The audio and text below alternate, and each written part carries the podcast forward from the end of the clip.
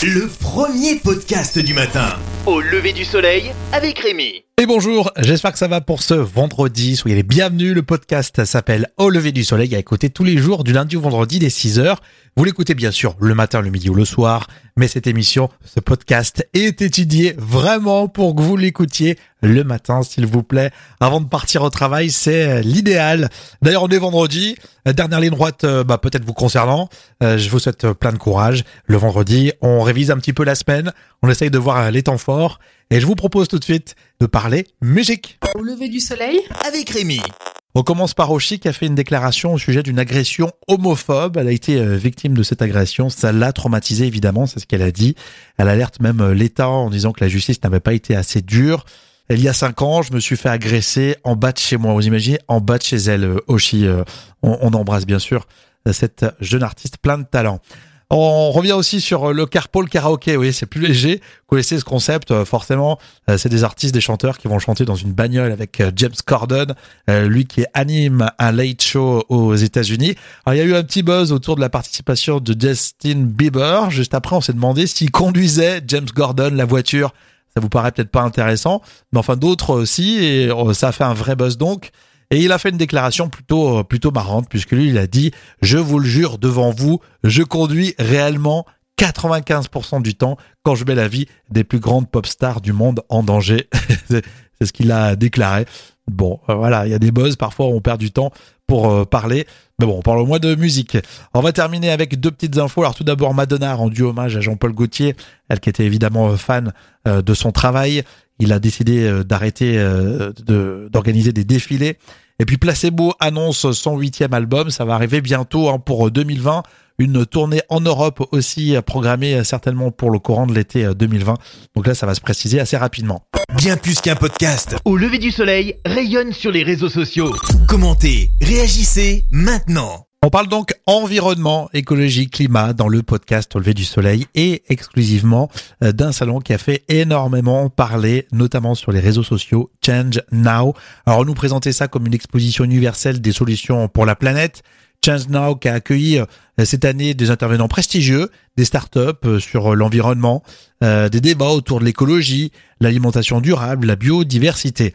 On est tombé sur cette interview sur Ushaya TV avec la journaliste Sylvia Amicon au micro justement de celui qui est à l'initiative de cette idée, Santiago Lefebvre. C'est une histoire un peu de, de dingue parce qu'on est parti de cette idée, une idée qui est apparue en marge de la COP 21. Donc euh, c'était fin 2015, il y avait beaucoup de choses qui s'étaient passées. Il y avait le film Demain aussi. Euh, il y avait beaucoup de choses qui suscitaient l'intérêt pour ces solutions qui émergeaient un peu partout dans le monde pour, la planète. Euh, et, je m'étais dit, il faut absolument qu'on arrive à créer un événement mondial qui montre ce qui se fait de bien partout dans le monde pour accélérer ces solutions. on est là aujourd'hui dans le Grand Palais, un lieu hyper emblématique Santiago Lefebvre, au Grand Palais. 100 euh, millions de téléphones qui dorment dans nos tiroirs en France. Eh bien, Brune Poisson, euh, qui était sur place, secrétaire d'État auprès de la ministre de la Transition écologique et solidaire, a justement donné son point de vue. Un téléphone portable, il fait quatre fois le tour de la planète avant d'arriver dans nos poches. Donc il faut absolument lutter contre ce gaspillage-là. Ça passe de plusieurs façons. D'abord, comment? Mais avec euh, une loi, un cadre. Euh, moi, en tant que secrétaire d'État à la transition écologique, je ne vais pas vous dire le contraire, mais c'est pour ça que dans la loi anti-gaspillage, par exemple, nous avons euh, et nous proposons, nous voulons et nous allons faire une refonte des filières de responsabilité élargie du producteur pour justement améliorer et fixer des objectifs en termes de collecte, de recyclage, de réemploi, et en particulier des téléphones portables. Et puis euh, aussi, nous allons lancer un indice de réparabilité qui va permettre à chacun au moment de son choix de consommation, eh bien d'opter pour l'appareil qui va être le plus facilement euh, réparable, c'est-à-dire qui a été euh, le plus éco-conçu. Voilà, donc petite précision, euh, ces images ont été tournées par Orange lorsque la secrétaire d'État était présente sur ces stands. C'est le cas de plus en plus hein, où des personnalités sont directement interviewées par les entreprises et ensuite relayées sur les réseaux sociaux. Il y avait aussi évidemment les médias officiels comme par exemple France Télévisions et France Info qui était le média partenaire, est justement présent sur place pour ce Change Now 2020. Bonjour à tous, bienvenue dans Deux Points l'écho. Donc nous sommes ici au Grand Palais pour l'exposition universelle des innovations pour la planète. Innover, ça veut dire notamment moins puiser dans les ressources. Et on va en parler aujourd'hui avec Shu Zhang. Bonjour. Bonjour. Alors vous, vous avez fondé Pandobac. Pandobac, vous allez nous expliquer ce que c'est. L'initiative de départ, c'est que vous vous êtes dit, il faut aller voir des personnes qui consomment beaucoup d'emballages pour les réduire. Et ça concerne l'alimentaire. Vous êtes allé voir les grossistes de Ringis. Tout à fait. Euh, j'ai créé Pandobac avec deux associés en 2018.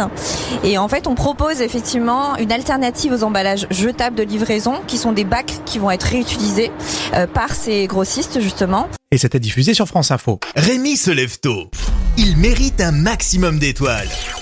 Allez, on joue. Vous connaissez le burger quiz. Vous connaissez peut-être un petit peu moins le kebab quiz. Quoique les plus fidèles, finalement, du podcast Levé du Soleil connaissent euh, ce jeu avec trois épreuves. Épreuve salade, épreuve tomate, épreuve oignon. Vous comptez euh, vos points et à la fin, vous verrez si vous faites partie de la team sauce blanche ou de la team Harissa. Pour vous départager, pour départager le grand gagnant qui ne gagnera absolument aucun cadeau, il y a une question chiffrée quand même, une question chiffrée. Je vais vous la donner tout de suite et à la fin du podcast, vous aurez la réponse. Vous avez donc largement le temps de réfléchir. Question chiffrée donc.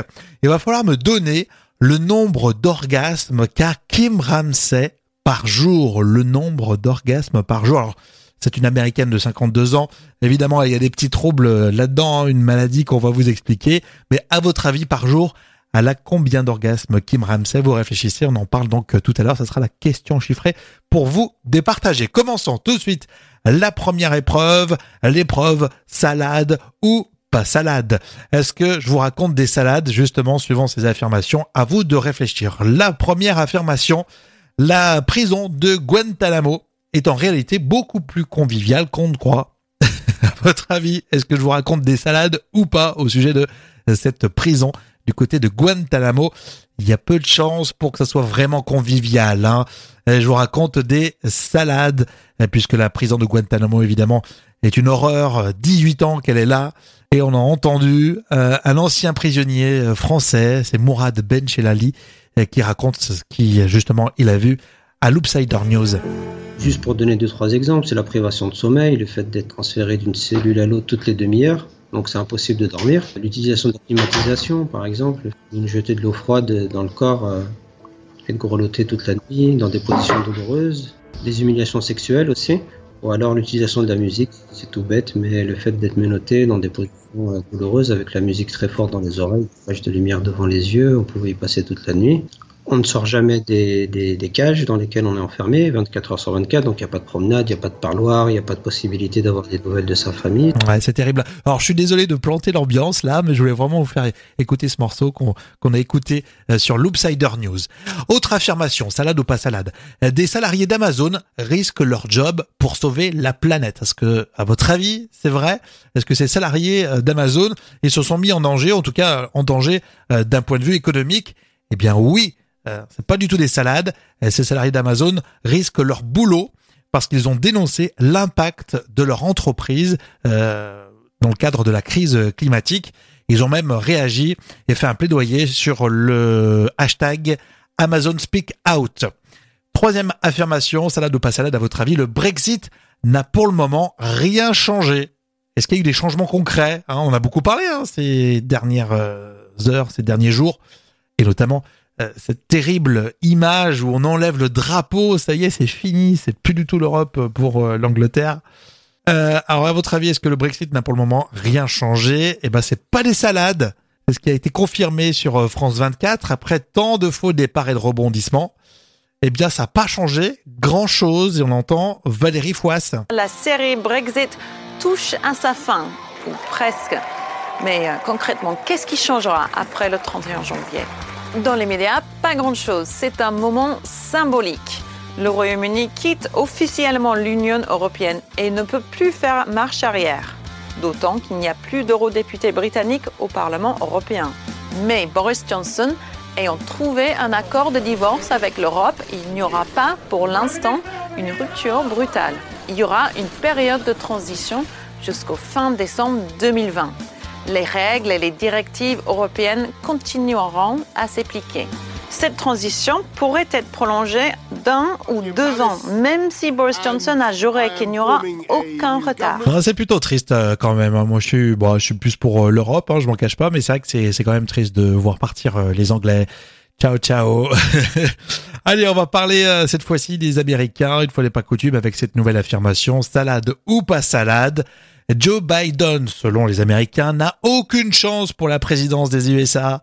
Eh bien, à votre avis, salade ou pas salade, si vous suivez, bon bah, vous, vous savez, hein, c'est des salades. Joe Biden il a toutes ses chances, et notamment parce qu'il est considéré comme le favori. C'est ce qu'on a entendu sur France 24. Il a quand même été le vice-président de Barack Obama. Donc il y a un côté un peu un troisième mandat pour Barack Obama. Obama risque quand même de s'impliquer dans la campagne pour Joe Biden à un moment donné. Et puis il y a un- effectivement un peu un choix de raison parce que Biden c'est le candidat le plus proche de l'américain moyen, de l'électeur démocrate moyen. Il fait moins peur que d'autres. Il n'est pas révolutionnaire. Il n'est pas révolutionnaire, il rassure un peu les marchés, il n'inquiète pas en tout cas les marchés, ce qui est un peu différent. Et puis surtout, il y a beaucoup de gens qui se disent au moins c'est l'assurance de battre Trump. Parce que pour beaucoup de, de démocrates, l'enjeu c'est de choisir un candidat qui pourra éliminer Trump. Après, la grande difficulté de Biden, c'est que ce coup-là d'aller voter pour le candidat le plus safe pour battre Trump, ils ont déjà fait ça. C'était il y a 4 ans et on a vu le résultat. Joe Biden, c'est quand même mieux que Trump, à mon avis. Thomas Negroff, à l'instant, pour euh, France 24. Au lever du soleil, le podcast du matin dès 6 heures.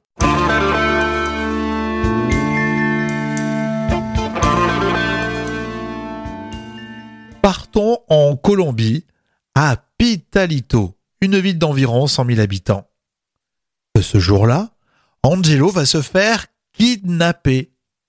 Oh, je vous préviens, ce kidnapping, à Pitalito, c'est du pipeau. Mais pourquoi ce Colombien demande à ses amis de simuler un enlèvement? C'est pour échapper à son mariage.